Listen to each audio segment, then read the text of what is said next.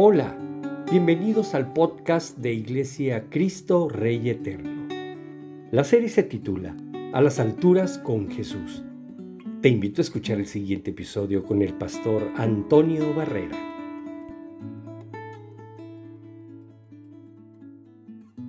Hola, bienvenidos a una transmisión más de la serie titulada A las alturas con Jesús.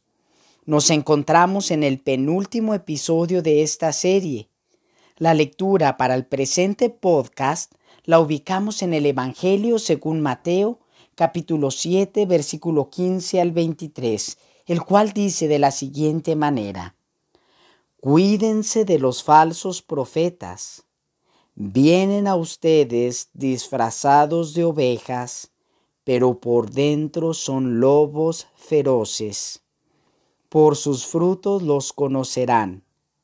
¿Acaso se recogen uvas de los espinos o higos de los cardos? Del mismo modo, todo árbol bueno da fruto bueno, pero el árbol malo da fruto malo.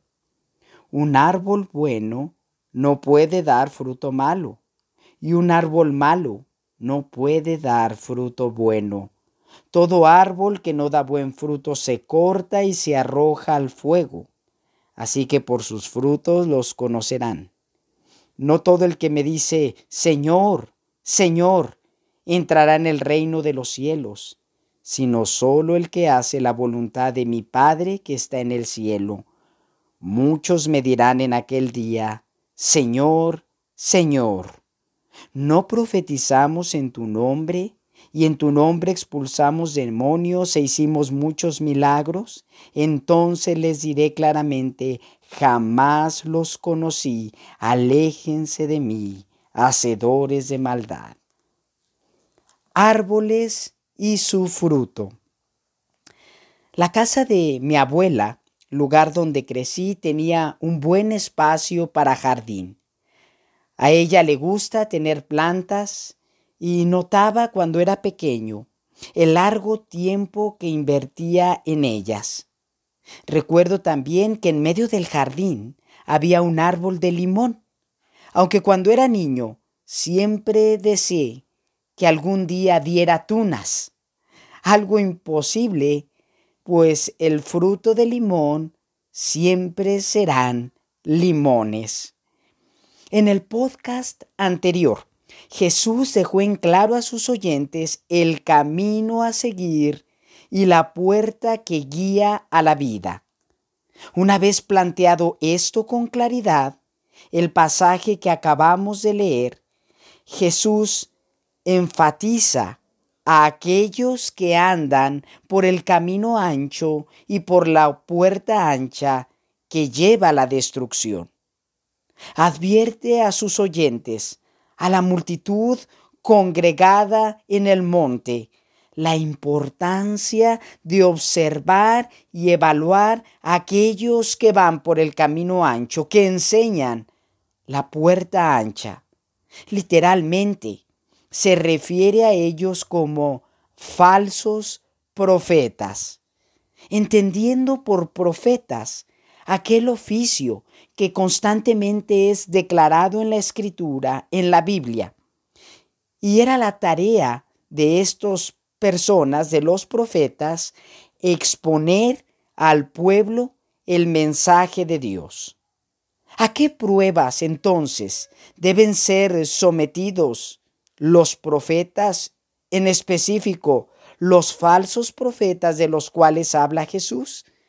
Prueba número uno, su relación con los demás. Versículo 15 y 16 dice, Cuídense de los falsos profetas. Vienen a ustedes disfrazados de ovejas, pero por dentro son lobos feroces. Por sus frutos los conocerán. ¿Acaso se recogen uvas de los espinos o higos de los cardos?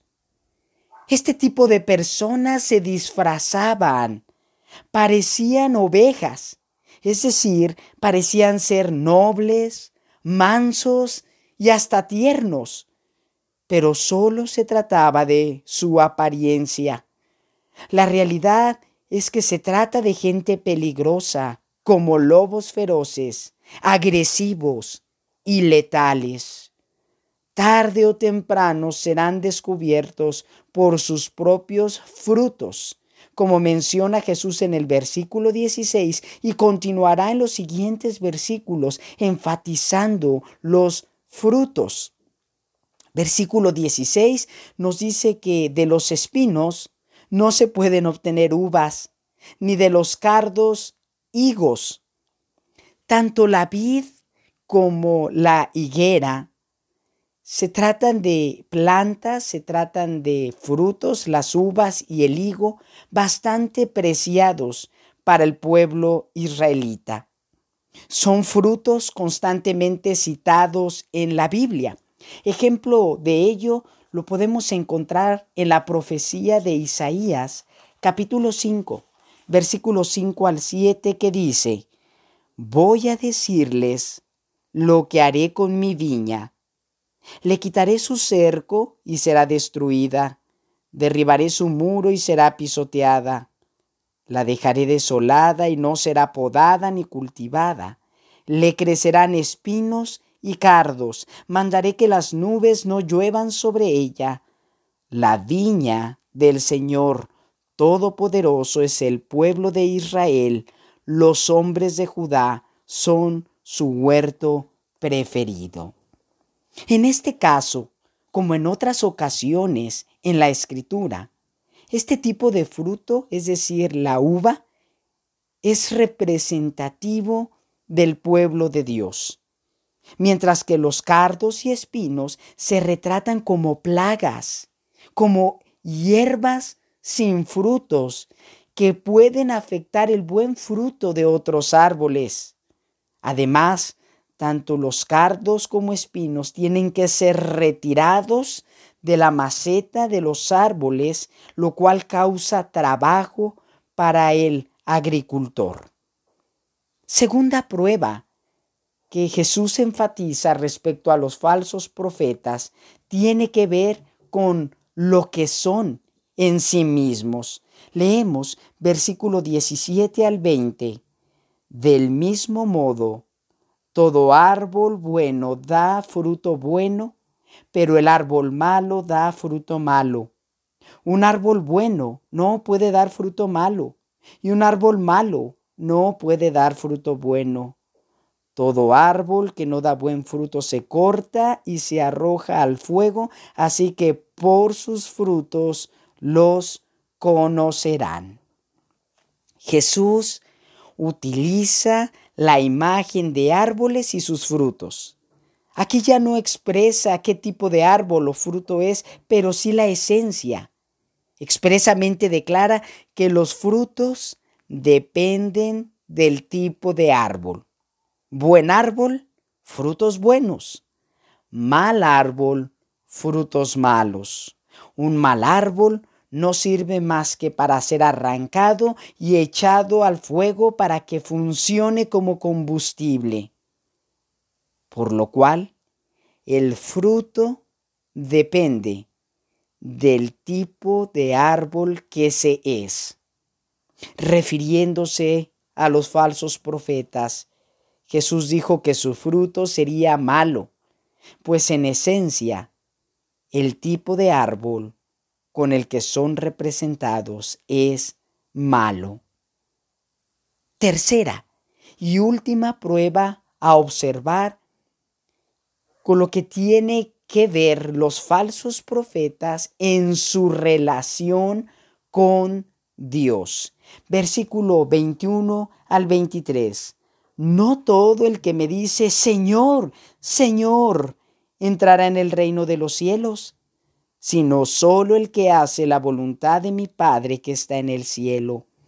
Muchos me dirán en aquel día, Señor, Señor, ¿no profetizamos en tu nombre? ¿Y en tu nombre expulsamos demonios e hicimos muchos milagros? Entonces les diré claramente, jamás los conocí, aléjense de mí, hacedores de maldad fuerte es esta última declaración del Señor Jesús.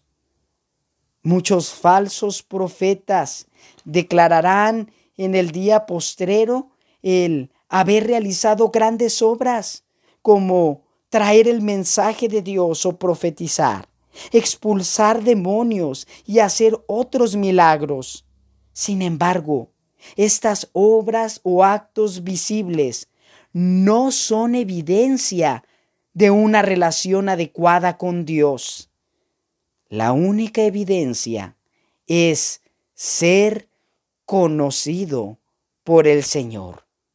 Como menciona la parte final del versículo 23, nunca los conocí.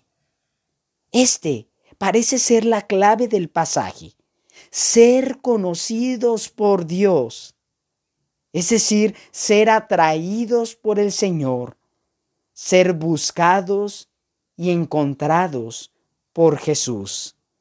Eso, eso marca la diferencia. No son las obras, sino la realidad en el corazón. Nosotros, como algunos religiosos de la época de Jesús, llamados falsos profetas, también podemos caer en ese error.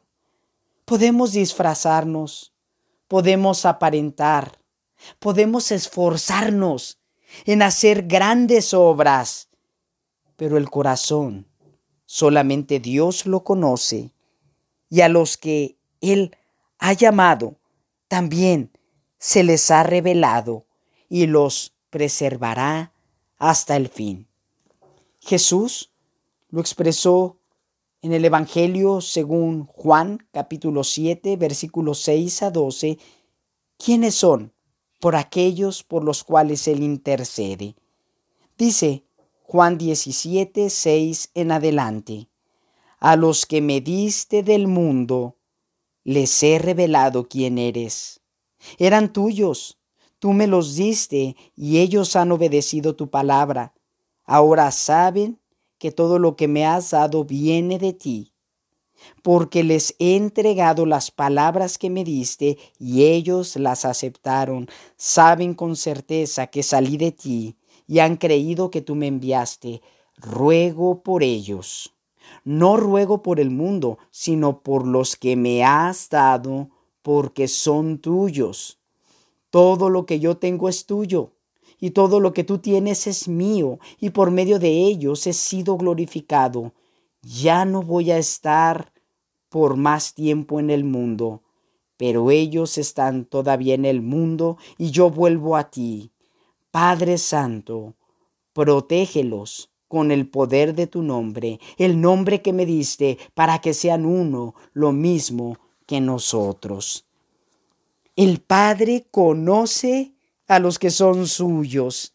Y Jesús los guarda, preserva, intercede por ellos, ruega al Padre por ellos. ¿Qué características tienen estos elegidos para ser uno con el Padre y con el Hijo? Pues entre otras cosas leemos en Juan 17 que oyen la palabra y por la guía del Espíritu Santo responden con obediencia. En el próximo podcast veremos otras evidencias que contrastan a los que son del Señor con los falsos profetas mencionados en esta lección. Una buena pregunta o unas buenas preguntas para nosotros el día de hoy son, ¿estoy seguro que he sido llamado por Dios en Cristo? ¿Hay fruto en mi vida que manifiestan la obra de Cristo? Sea cual fuese tu respuesta, hay algo que podemos hacer y es pedir a Dios nos dé la seguridad de tal llamamiento. Y para ello te invito en el lugar donde estás que cierres tus ojos y oremos. Padre bueno, y Dios de toda bondad.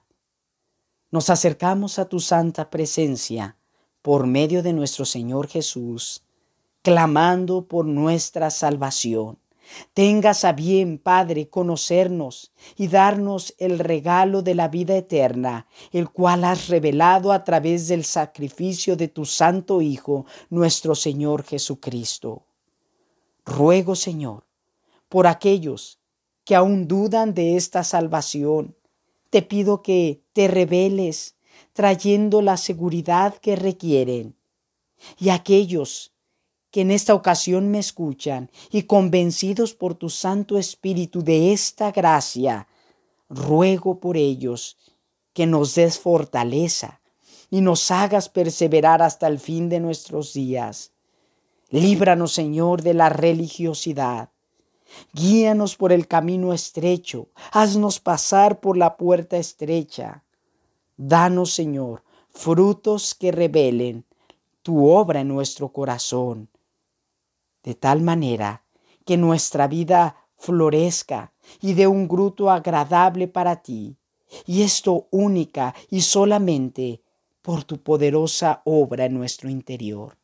Te damos la gloria y la honra y con toda gratitud, Señor, pedimos nos ayudes a seguir creciendo en el conocimiento de ti. Todo esto lo pedimos en el nombre de Jesús, nuestro Señor y Salvador. Amén. Te espero en la próxima transmisión. Hasta luego.